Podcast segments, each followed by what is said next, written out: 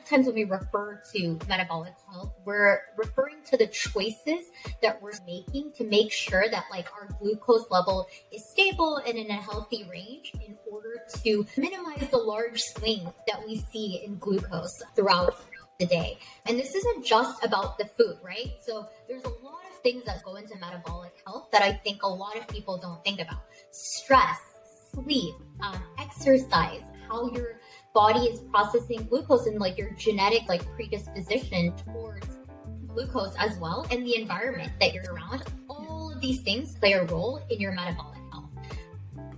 Hey everyone. Welcome to this week's episode of como somos where we talk to rima patel who has worked and studied in medicine both in the us and mexico.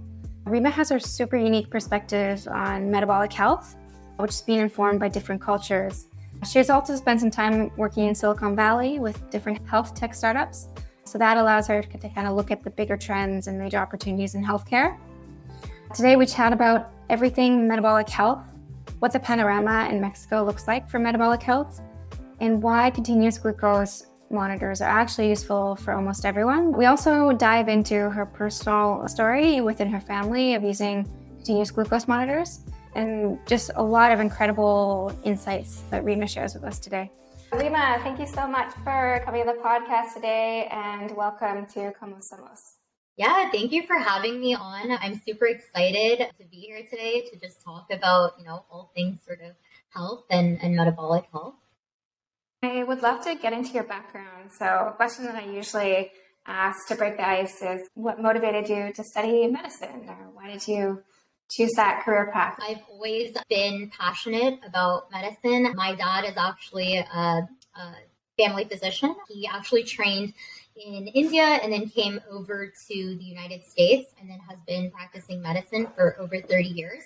And seeing him and my mom build a clinic from ground up, I sort of got like my inklings of inspiration for medicine. I think I would spend like my entire childhood just sort of sitting in their clinic as they're building it up and, you know, just being able to be a part of a person's health journey and how important it is to sort of have that healthcare providers like almost like an anchor for someone's life and being able to sort of guide you through the healthcare choices. Um, and then as I went to college, I decided that I sort of wanted to get like a global sort of perspective on healthcare in general. So I studied healthcare policy to understand sort of like the nuances between this how healthcare is actually delivered. I think it's important as a practitioner not only to understand how you can serve the population, but sort of like what policies and guidelines affect healthcare, because a lot of the policies and guidelines that we have in place actually play a larger role in the community and for how healthcare is delivered to the population. And so that's why I got my master's in health policy. And then I decided, you know, I wanted to get even larger sort of global perspective of medicine. And I always found it incredibly fascinating that the, the Mexican culture is very similar to the Indian culture in terms of the large emphasis placed on like community and, you know, food and all that. And so I decided, especially because such a large percentage of the US population is Hispanic, you're starting to see that they are the largest represented demographic after Caucasian. So I think it's really important to sort of get a global perspective of healthcare. And so that's why I studied um, UAG, Universidad Autónoma de Guadalajara, um, to get a further sort of perspective on what medicine is like in, in Mexico. So that that is incredible. And so when you were in Guadalajara, I'd be so curious to get your because you're in the U.S. right now. I'd be curious to get your opinion on what you learned there and kind of uh, how you're excited for the future of, of healthcare in, in Mexico. Yeah, so I think my experience was was truly remarkable. I think a lot of people, at least from the US perspective or even even from the global perspective, they don't realize how amazing medicine is in other countries and I got to experience that firsthand.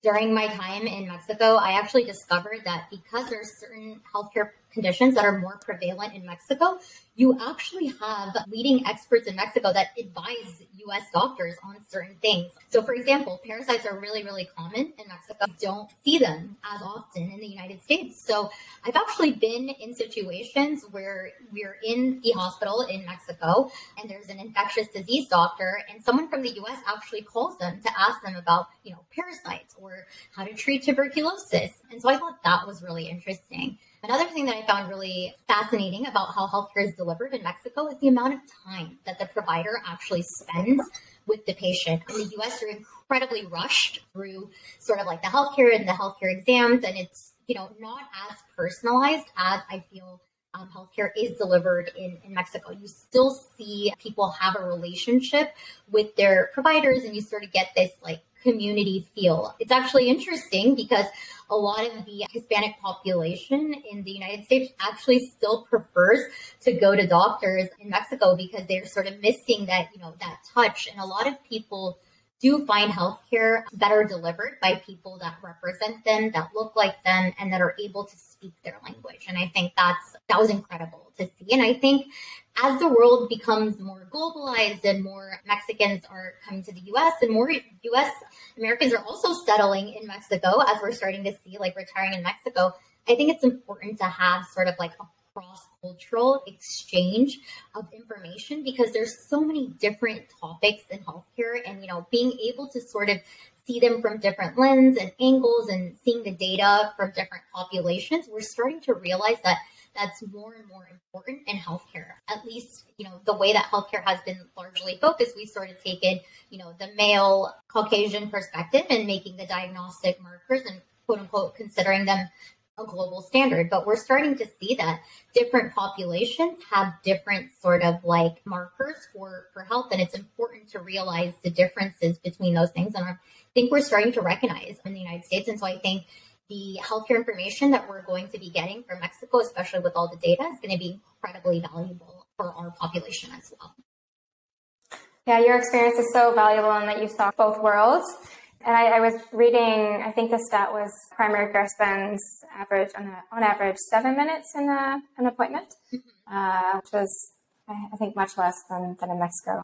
Yeah, and, and I would love to dive in with you today about metabolic health specifically, just with the experience that you have um, working in Mexico and in the, and in the US. So metabolic, metabolic health, like what do we mean by that? A st- stat that's often thrown around is that only one in 10 people are metabolically healthy. I would love to talk about the numbers of, of what metabolic health actually means. Yeah, for sure. So I think maybe we can start with like a soft definition of like what metabolic health is. And so I think it's based on like metabolism, right? Which is a set of cellular mechanisms that produce energia for our comida and like the environment to power every process in the body. And this is basically a term that we use in general to describe how we generate and process the energy in your body. And one of the top things that we sort of use to measure the energy in the body is glucose, right? And that needs to be tightly regulated by your metabolism to work properly in the human body, right?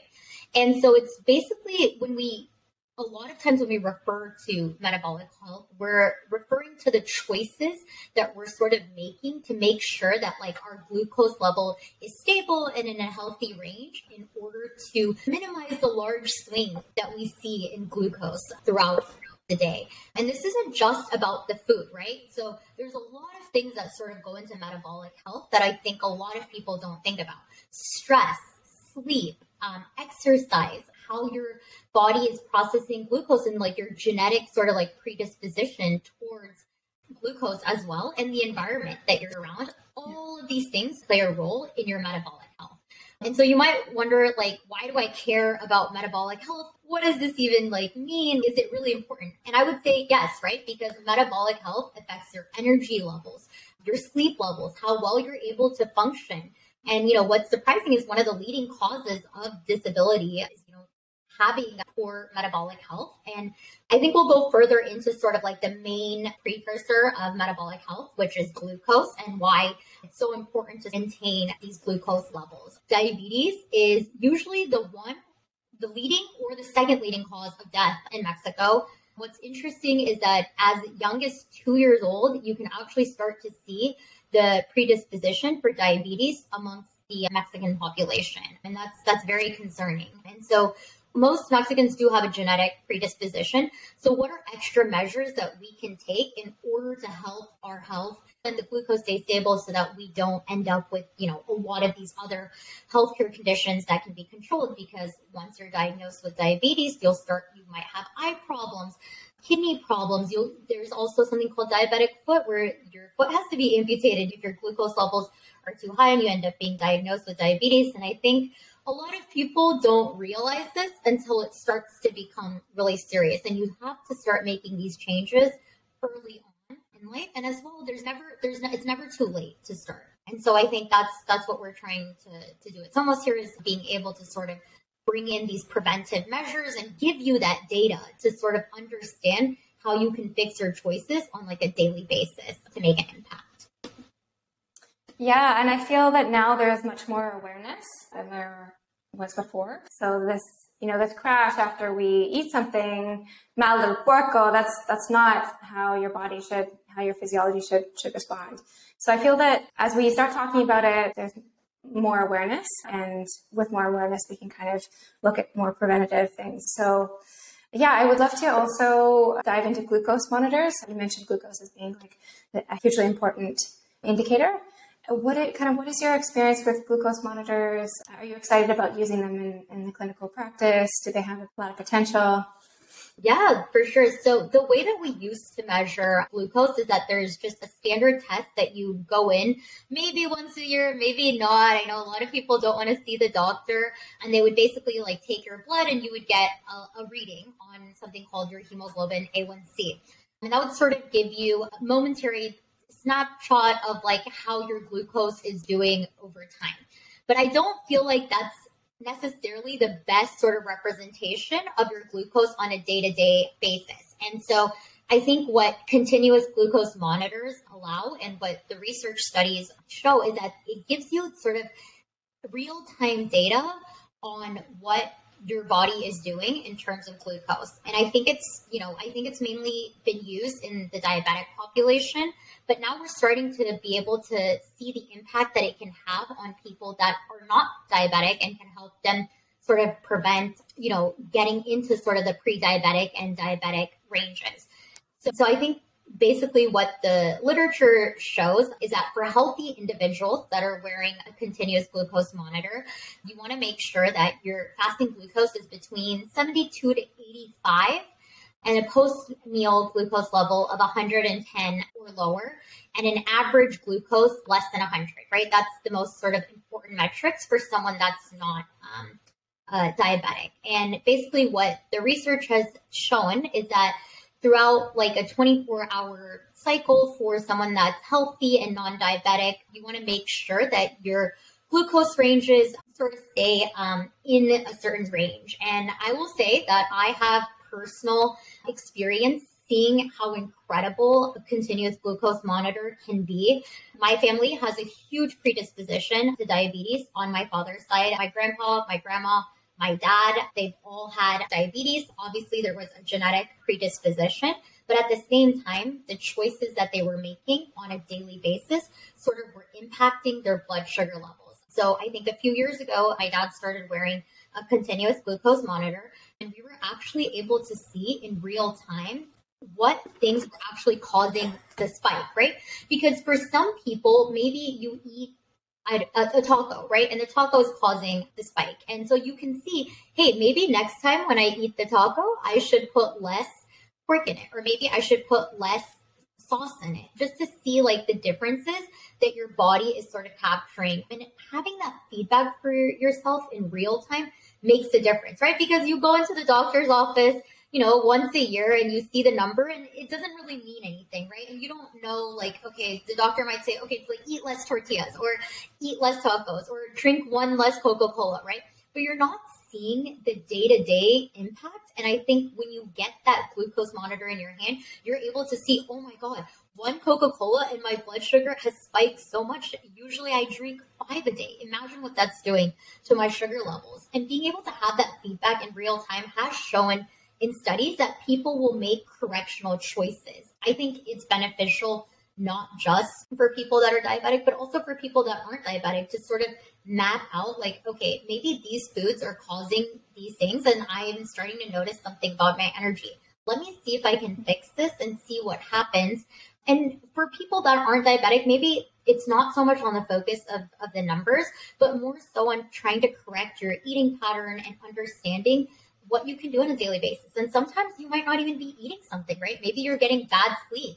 Maybe it's the you're not exercising. And so all these things, you know, being able to map out all these indicators, you'll be able to see that um, in, in real time and have that data with you.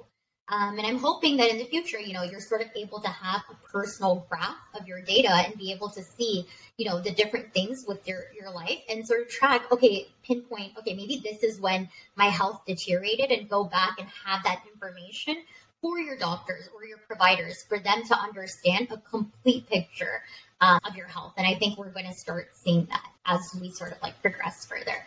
And I will say, like, as a personal story, I think, you know, diabetes is an extremely, extremely hard disease to have. I think it's just, it's become so common that we don't think about it as much.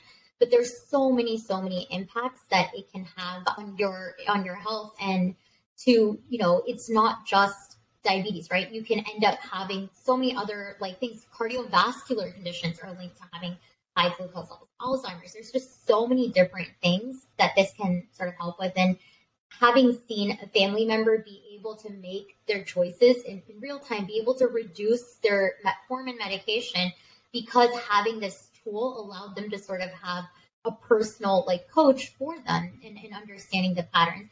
That's not to say that you don't do anything. It's not like you just put on the, the glucose monitor and then you're like, oh, okay, like forget about it and not actually um, make choices. It's for you to use as a tool. Again, you don't want to obsess over it. You don't want to get like, you know, you know, super like caught up on, on the numbers, right? It's really about making those sort of large lifestyle changes that are sustainable over the long time. And so you also want to not fall into the trap of like, micromanaging your numbers because that's also unhealthy, right? In, in a different sense. And so yeah. we're not trying to get to the lowest glucose levels. You do need a certain amount of glucose to be able to have um, energy throughout. That's so incredible that that story. And I love hearing personal stories that kind of experience the impact of these devices first firsthand. I'm curious, what were some of the big takeaways, at least in, in your family's case, like um, in terms of behavior change or um, even outside of food about exercise or anything anything else any new habits yeah for sure um, i think you know not just seeing the food pattern but realizing that for example when he didn't sleep enough right? He'll start to see that his his glucose monitor would be showing higher levels and spikes in sugar making sure that you're um, framing your activities in a certain way having exercise all of these things. He was sort of able to make like incremental like small small small behavior changes right? It doesn't happen overnight where you sort of come across and, and, make this change, right? Over time and over like a long period of time. So like I would say like a few months and then we sort of got to see, okay, we made these changes. Okay, over six months we made these changes. Over a year we made these changes. And it's it's different for everyone, but for him in particular, um, you know, he was able to sort of reduce the dosage that he was on with his medication because it, at the end of the day, there are certain things that can help sort of bring down um, your your your levels. And so I think that that was really for us to see. And another thing is it also helps us as a family member see like, okay, these foods or this these things are, you know, playing a certain role. And so making sure that when we made food at home or when we were going to exercise, we sort of included him in our activities. And so I think something that everyone can take away is that it, it's a team, right? It's not just an individual, but you can also provide sort of like a community and, and support for, for those in your life that maybe have diabetes, or even if you don't have diabetes, like I personally actually um, think that it can play. I haven't tried it right now, but I, I think I'm going to be trying hopefully Somos and, and being able to see that real time pattern mapping as someone that's, you know, in the medical field and you know i'm always you know lacking on sleep and you know maybe not eating the best and so i want to be able to sort of track those real time changes um, and talking about what the numbers were um, with these glucose spikes, the science kind of indicates that we should minimize the spikes, like not having drastic spikes throughout the whole day.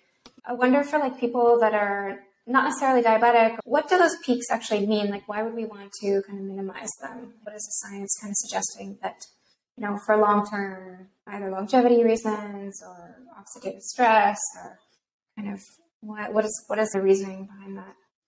Yeah, so I think the the reason that you want to be able to um, maintain. I think there's a lot of um, different types of indications that you can start to have, right, with, with your health. And so as you start to see the spikes, you can start to see things like fatigue, brain fog, depression, anxiety, lack of like energy. And there's also other things that you start to see like infertility, balding, acne, chronic pain. There's just so many different disease processes that are sort of associated. There's research being done every day that's coming out and sort of showing so many different factors are being impacted by, you know, having higher levels of glucose. Hmm. And I also I'm curious when kind of your your family was going through this, did you end up changing like the order of the foods or certain types of foods? For example, eating like fiber or proteins and fats before the carbs, even like small changes. Yeah, I think the big the big indication that we actually saw is that breads and grains were causing a larger sort of spike. And so changing out your processed breads for something mm. simple like rice made a big difference. Uh, being able to switch to things like quinoa, lentils, instead of using um, you know, the common sort of things that you you always sort of gravitate towards, right? Packaged foods. Those are probably most likely not going to help in terms of your healthcare. So making sure that you're doing fresh foods, incorporating sort of more vegetables, incorporating different choices within your within your food choices. And that's not to say that you can't eat mexican food that you enjoy. I being of indian origin like a lot of the things that we had were indian. And i think now we're starting to see there has been more nutrition labels coming out in Mexico to sort of see like the breakdown of things that are in your food. And you can make the food that you have in a healthier manner, like maybe reducing the amount of oil that you're using, using alternatives to things that you traditionally use within your kitchen. I think that's important to, to think about. Mm, incredible. And outside of the glucose monitor, talking more broadly about using wearables, what else are you excited about in terms of these devices? So the technology allows us to track glucose today, but we see a future where we're tracking all sorts of things in real time. So what in that space are you are you excited about? Yeah, I think that the one that I'm, I'm really watching and looking at is Whoop. They're working with a lot of um, athletes and they're sort of focusing on digital fitness and using like health coaches, and we saw a partnership with the NBA and starting to see what it does for athletes. Another one that I'm really excited about, and the research is still sort of new on this, is continuous monitoring for cortisol. I think that will also be interesting to see what comes up in the research because that impacts a lot of things that we do during the day and you know cortisol levels have been mapped to certain health conditions another thing that I want to see in wearables, especially for, for women's health, is different sort of like metrics if we're able to in the future during times like your your period or you know being able to track things towards health. And so I think we're starting to see. I don't I haven't seen anything that's like you know completely confirmed, but we're starting to see research being done in these different categories. And of course, I think the the big one is um, what the Apple Watch has sort of done with uh, you know monitoring. Um, your uh, being able to see your, your heart health. And that's been shown now um, that people are actually able to see with, you know, this watch on your wrist, seeing the events of cardiovascular um, impacts of your health. And, you know, they've been going into the doctor and, you know, once they see something on, on their Apple Watch. And I think that's incredible that now in a time where, you know, there's not enough doctors, there's so many wait time in healthcare being able to have these devices with you and having something 24 7 sort of map out your healthcare is going to be so, so fascinating. And having individualized data, right, for personalized medicine, I think that's going to play a big, big factor because all of us are so, you know, we have so many little things that are so different that we haven't thought about in, in healthcare. And these small little factors do make a difference. And so I'm, I'm incredibly excited to sort of see like where, where the wearables go and how they help us not only collect data, but to understand how different people um, react to not just their environment, but their food choices and, you know, their, their health and, you know, their community that they have around them. And with these devices, do you see a trend happening towards more preventative care that consumers are kind of driving, saying like, okay, I see this data, I want to take action, or do you see that happening in, in practice? Yeah, a huge, huge amount. The traditional medical curriculum in the United States actually did not include a lot of things about preventive, right? And we're starting to see, and I think this was more common in, in the Eastern cultures, that food is medicine, right? We're starting to see more courses on nutrition, we're starting to see a larger uptake of doctors joining the American Organization for, for Preventive Medicine, and more and more physicians sort of take these preventive medicine boards. And I think it really is driven by a large consumer push once we sort of saw like the foray of like the Apple Watch, and then we started seeing a whole bunch of other devices come out, and we're starting to see that you know the average consumer is now super super interested about their health. They want to take charge. They don't just want to go to the doctor, you know, once a year and be told, okay, like do these things. Now they want to have you know the ability to control their healthcare. And, and I think for when it's exploding, and, and, you know, we do have that information and it's starting to become more prevalent so that we can actually practice medicine as, as sort of a team. And so I think medical curriculum is also going to change to place a larger emphasis on on preventive health because the amount of expense that we spend globally on healthcare because it's too late, right? By the time someone has late stage diabetes, you've already like have like five other health conditions that are associated with it. Why not take a more active part on the preventive aspect? And I think more governments are starting to realize that too. Is that you know if we were to solve this problem earlier and be able to provide our population with better food and you know exercise and be able to promote these things, I think we're going to end up with a, a healthier population in the long term. Yeah, I think uh, the stat is less than ten percent of U.S. healthcare spend goes to preventative care, but I think we're to see a uptake in that in the coming years.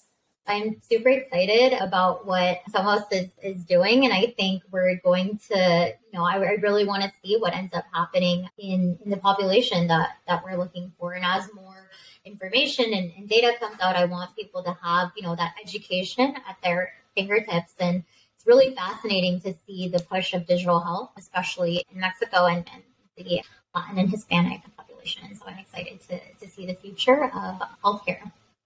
We've kind of talked about why Mexico is exciting. Kind of on the flip side of that, is there anything that might stand out to you as like challenges in Mexico that in other parts of the world might not exist? Just hurdles or anything that might be challenging in building better healthcare services?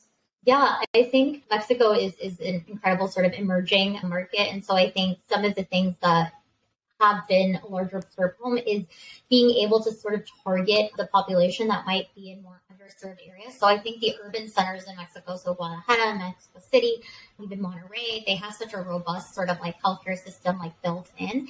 However, some of the places that more on the outskirts or like the territories, it's hard to sort of for those people to access healthcare. I do think that digital medicine and better internet connection, more access smartphones um, will be able to deliver healthcare to those regions, but they've been notoriously underserved. I think another problem that's sort of faced is that sometimes the, the way that healthcare is delivered, they might not necessarily be able to get the most evidence based medicine in certain parts because the sort of standardization or they just don't have access to a trained or qualified nutritionist or, or healthcare practitioner. so I think that's a, another concern. And, and one of the other things that I think is, is concerning in terms of the Mexican healthcare system is that we are starting to see sort of a lot of the doctors be dissatisfied with the with the healthcare system in general. And so I think I think that's a global problem. I don't think that's a Mexico specific problem, but I do think that being able to have a sort of a more sustainable system in terms of healthcare workers and then having like a whole support system around it is, is really important. It's not just about, you know, having the physician, but being able to empower community members and other people to sort of provide these services so that your resources go further, right? I think there's a huge lack in terms of the resources and distribution of like how healthcare information is sent around Mexico. And so I think that's something to really look forward to in the future. Mm, yeah, I think there's a lot of opportunities there as well. Yeah, sure. Um, and, and, to close off the conversation, Rima, we have a lightning round, which is just a bunch of questions that we ask all, all of our guests. So if that's okay with you, we'll, we'll close out with that. And the first question is uh, book recommendations. So, yeah, what so are your favorite books? Mm-hmm. I think a great book to, to read is The Blood Sugar Solution by Dr. Mark Hyman, I believe. That's a great one because it provides sort of like an overview of the epidemic of diabetes and, and offers like sort of practical advice for losing weight and preventing these through um, healthy metabolic um, living. Amazing. Yeah, he's got a bunch of books. Uh, his last one on longevity is really good as well. And who do you admire in the field that maybe we should interview? Yeah, I think he would be. I would think he would be a great person to interview, and then I believe that there. Yeah, she, that that person would be great. I actually pulled up. I think the second trained Hispanic woman doctor in, in the United States in Texas that works for NASA now. I thought that would be a good, mm. good person. I just yeah, you'll have to yeah. pass me her, her name after. This is my favorite question in the lightning round about overvalued and undervalued health topics. In social media, we're bombarded with information. What for you is like a really undervalued topic that we probably don't spend a lot of enough time on? Yeah, so I think an undervalued topic is like ethnic biases in medicine. Mm. Um, I think that's a hugely, hugely um, undervalued topic. Just like different populations have such different sort of like measures on certain health metrics, even for women. I think, you know, we don't focus as much on that. I do think that we'll start to see more of that happening, but I think that's very, very undervalued on social media right now. Hmm. That's interesting. And, and, if I can ask a follow up question, you mentioned how in our lab results we kind of have these ranges. Do you mean like personalizing ranges based on that, like based on different profiles?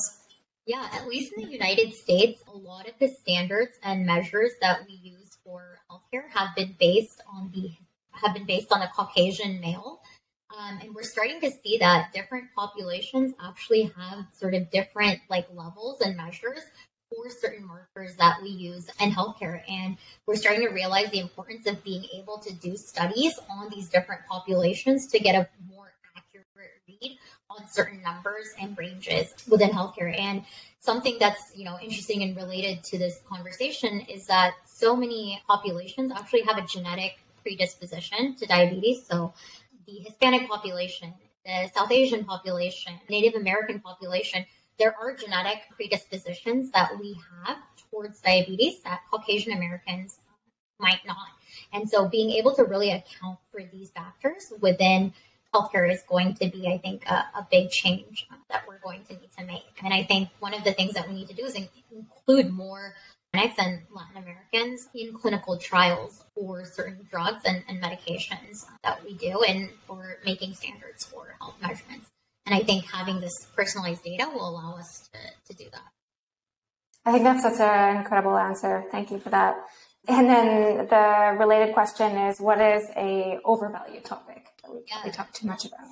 Yeah, I think I think calorie counting, right? I think the the calorie counting has to be the most overvalued topic that we see in in health. You eating just one bag of chips for the whole day is actually a lot more unhealthy than eating large amounts of like vegetables and, and fruits. And so I think you know, I think we need to start to see a change from pushing um, away from, from calories. I think I see a lot of, especially like fitness influencers talk about, you know, just taking large amounts of, you know, changing up your calorie like intake. And I don't think it's necessarily focused on caloric intake. It's more so on the whole picture, like what types of food that you're consuming more than just a pure focus on, on calories. And we're starting to see a lot of debunking happening on the US standard of sort of like the 2000 calorie diet. And we're, mm-hmm. we're starting to see that that's not accurate. And so I think that's going to have to change. And I think that's overdone on social media. Yeah, no, even on the glucose monitors, I remember I had an ice cream and it was like this super unhealthy ice cream and I didn't see much of a much of a spike at all. So I think you have to be like very discerning even with some of these like where you're getting your data from, just yeah. counting. But, yeah, for sure. Um, I think with the new labels, I think we're going to start to see like that that change. I think Mexico is making a push as well to change like the nutrition labeling. Mm. And the last the last question as part of our lightning round is kind of what practices that you've incorporated into your into your lifestyle to kind of maintain your health. Yeah, for sure. I think one thing that um, Mexicans do beautifully, and I think that they should keep doing is the community aspect, right? You can have a fiesta, you can talk to your friends, you can go to your neighbors. That is the part that is incredibly, incredibly valuable from my time in, in Mexico that I learned. In the US, people don't do that. They're more socially isolated. And so I do think that's the one thing that Mexican Americans really Mexican Americans and Mexicans should be able to really, you know, emphasize on is having that social connection because it does help you having a whole team behind you, like your parents and your grandfathers and everyone sort of supporting your healthcare journey. I think that's very important. And just having, you know, your friends to talk about um, things because mental health does does play a big role in your health in general. And then another thing is yoga and meditation. I think yoga and meditation are, are incredible to sort of take a break from our overly sort of like digitalized world. And then just making sure that you're making active choices over the long term on food. I'm not saying that, you know, I don't think I'm perfect. I don't think every day I'm like, oh, I can't eat this or I can't eat that, but making sure that I'm rewarding myself and being able to eat certain foods that I want to, but at the same time, making sure that, you know, I'm taking adequate steps to keep it balanced because I don't want to be forever banned from, like you said, like I love ice cream, I love um, dulce de leche, like all of these things. I don't want to be banned from them permanently, right? I would rather have it like once every few weeks instead of never being able to to eat it anymore. And so those are the small changes. Amazing. I think that's a it's a great note to to close on. Rima, thank you so much. Is there anything that we missed today? Is there anything that you'd like to add or share with our with no. our audience? No, this is great. I'm I'm excited to see what everyone's uh, sort of like reactions are, and yeah, then in the comments, maybe we can get some sort of feedback on, on what people want to hear about their their healthcare. Amazing, and also thank you so much for for supporting us, for supporting Somos this, over this year. And um, yeah, it's been lovely chatting with you. We'll have to have you on for podcast number two when you've tried Somos. and uh, yeah, thank you so much for chatting with us today. Yeah, for sure.